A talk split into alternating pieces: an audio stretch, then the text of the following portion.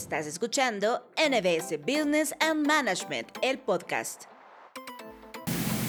Bienvenidos a NBS Business and Management, el podcast de NBS. Mi nombre es Eder Santisteban y hoy tenemos un episodio más con un invitado muy especial. Tenemos en el podcast de NBS al licenciado Alfredo Solares. Licenciado, ¿cómo está? Qué gusto tenerlo por acá. Mucho gusto, Eder. Gracias por la invitación.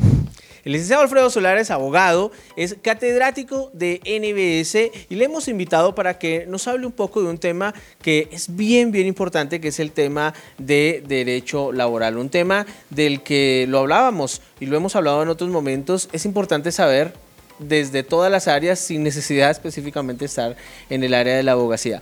Licenciado, ¿qué le parece si empezamos por contarle a todos nuestros oyentes y también las personas que nos ven a través de nuestro canal de YouTube ¿Qué es este tema del derecho laboral? Sí, con gusto. Eh, podemos definir el derecho laboral como aquella rama del derecho público que, que regula, un conjunto de normas jurídicas que regulan eh, la relación entre el patrono y el trabajador, en la cual se puede determinar de que ninguna de las dos partes, es decir, patrono o trabajador, pues puede abusar de eh, confianza, de, lealtad, podríamos llamarle también. Entonces, entonces ahí es donde entra la rama esta del derecho laboral. Ese es el derecho laboral. Ok, ahora, nosotros, por ejemplo, dentro del programa de, de, administración de empresas, de administración de negocios en NBS, llevamos ese curso, ¿no? El curso de Derecho Laboral que precisamente tiene usted a bien impartir. Y una de las preguntas que a veces algún alumno se puede hacer es, yo estoy estudiando Administración de Empresas, no estoy estudiando Derecho, eh, eh, pero claramente es importante, quisiera que nos cuente un poco de eso. ¿Por qué es importante? que yo como administrador de empresas conozca derecho laboral sin necesidad, por supuesto, de ser abogado. Sí, eh, repetidas ocasiones me han hecho ese comentario, eh, mira Lee, que este curso no va conmigo porque yo no estoy estudiando para ser abogado, sino para ser administrador. Entonces yo lo que les digo es, mire, si usted no conoce el derecho laboral, ¿cómo va a poder usted administrar una empresa? ¿Cómo va a poder usted administrar su negocio? ¿Y por qué les digo eso? Porque todo todo el ámbito en el que nos manejamos está el derecho. Y en este caso en específico, que es el laboral, es ver, primero, si tiene eh, trabajadores, ver tipos de contratos, ver que las personas que colaboran con él en la empresa estén debidamente eh, inscritas, por ejemplo, en, el Ministerio eh, de trabajo, en eh, que estén eh, haciendo lo correcto en no violentar ninguna norma que pueda ser eh, plasmada ya sea por, el patrono, en este caso el, gerente, el administrador, o una norma que esté en el propio código de trabajo. Entonces, yo lo que les repito y les digo es, mire, a usted no lo puede engañar el abogado, su abogado que usted vaya a contratar. Claro. En la asesoría de derecho laboral. ¿Y por qué no lo puede engañar? Porque usted tiene que leer el código de trabajo, tiene que saber qué es lo que está estipulado en esa norma para que su empresa no tenga problemas legales.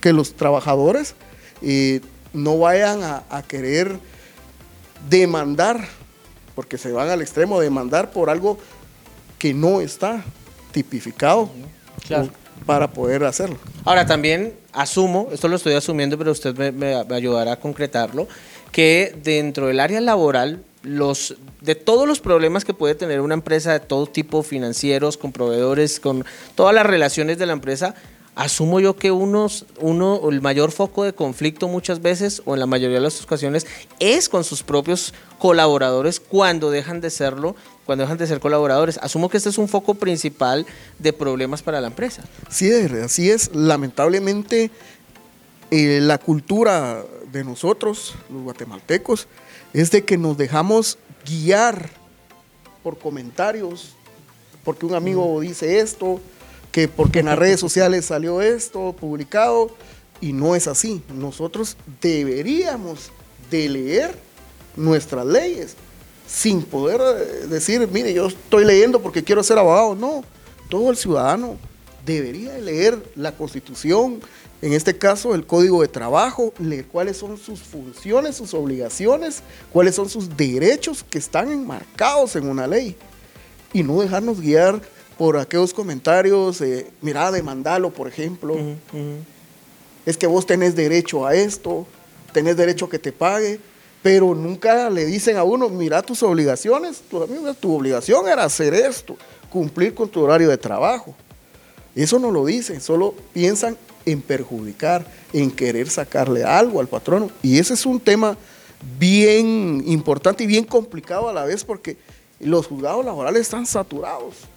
La Inspección General de Trabajo también está full en estar viendo. Y esto hace, licenciado, me imagino, esto hace que, que la resolución de cualquier tipo de conflicto laboral esté llevando obviamente más tiempo del que uno quisiera, ¿no? De, cualquier parte, ¿no? Patrono o empleado, pues uno quisiera resolver cualquier situación rápido y asumo que esta saturación hace que eso no, no sea así.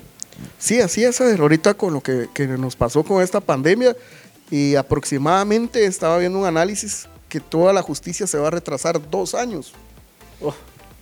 Dos años se va a retrasar y hablo en todo el término justicia. Claro, claro y no digamos, ¿verdad? el derecho laboral, los juzgados laborales, la inspección no está fuera de ese contexto, pues todo se está retrasando. La ventaja del derecho laboral es de que se puede conciliar en cualquier fase, en cualquier momento. Se puede conciliar, se puede llegar a un acuerdo y ahí termina, terminan los procesos. Que debería ser de alguna forma tal vez un poco lo más recomendado para, para las dos partes. Sí, sí, sin antes de ir a un juzgado a presentar la, demanda. ¿Por qué no se sientan a platicar, verdad? Eh, fallé en esto, acepto esto, usted falló en esto, no cumplió. Dialogar. Claro. Antes de demandar. Porque es una carga ver para el Estado. Todo es dinero, todo es costo, todo es gasto. Y, presentar una, una demanda ya es gasto para el Estado de Guatemala. Tiempo, recursos, todo lo, que conlleva. Es, increíble lo que pasa con, presentar una demanda. Y sobre todo hay, hay demandas que las hacen llegar, las presentan solo por querer perjudicar o por querer perder. Sí, sin ningún fundamento, digamos que realmente uno eh, pueda reconocer que sí hay eh, algo por lo cual proceder. Ahora, licenciado, una pregunta que viene más desde mi percepción de lo que he escuchado. Eh, generalmente se escucha que el derecho laboral y las entidades del Estado que están a cargo de toda esta situación son eh, entidades que sobre todo están para proteger al empleado de ciertas situaciones con el patrono. ¿Es esto así, digamos, en su definición es así? ¿O, o realmente debería o son instituciones que protegen ambas partes? Sí, el derecho laboral se le denomina también tutelar del trabajador. Esto quiere decir de que protege, entre comillas, a la parte más débil, que es el trabajador. Sin embargo, yo tengo la teoría de que el derecho laboral y las instituciones del Estado está para proteger a ambos. ¿Y por qué ambos? Porque también el trabajador no es solo el más débil, sino también hace cosas incorrectas que llevan a, la pérdida a una empresa. Entonces, ¿por qué el patrono no tiene derecho también a...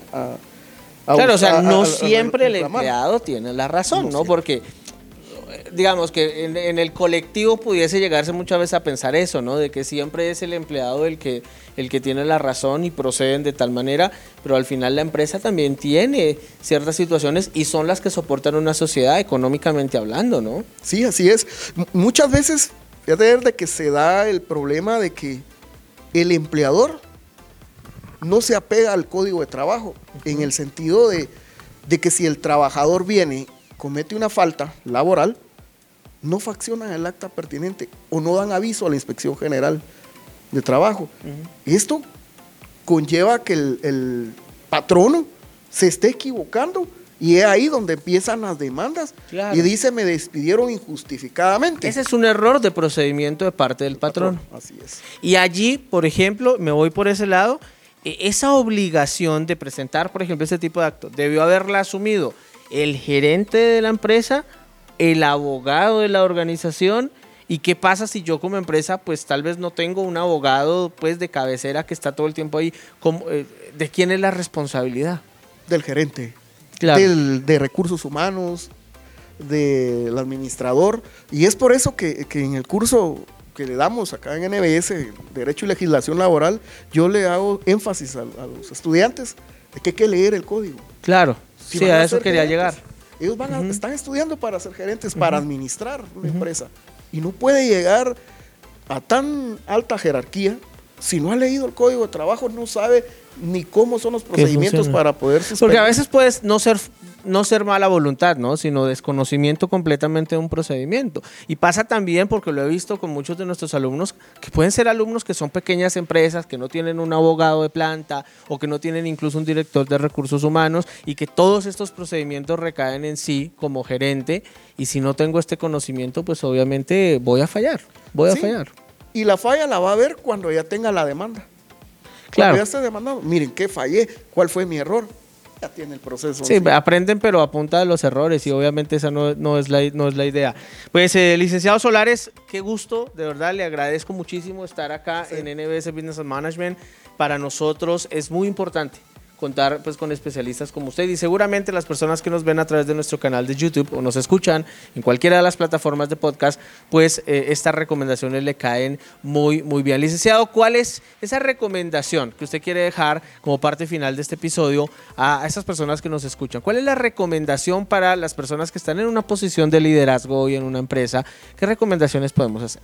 Gracias, Ser. Eh, lo que les puedo decir es que no se queden con lo que les da el catedrático. Vayan más allá, lean sus códigos, lean toda la legislación y eso les va a evitar muchos problemas, en este caso, materia laboral.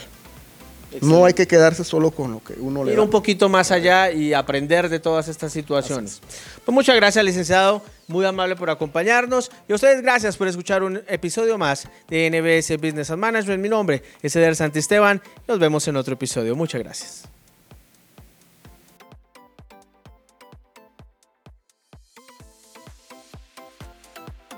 Has escuchado NBS Business and Management, el podcast.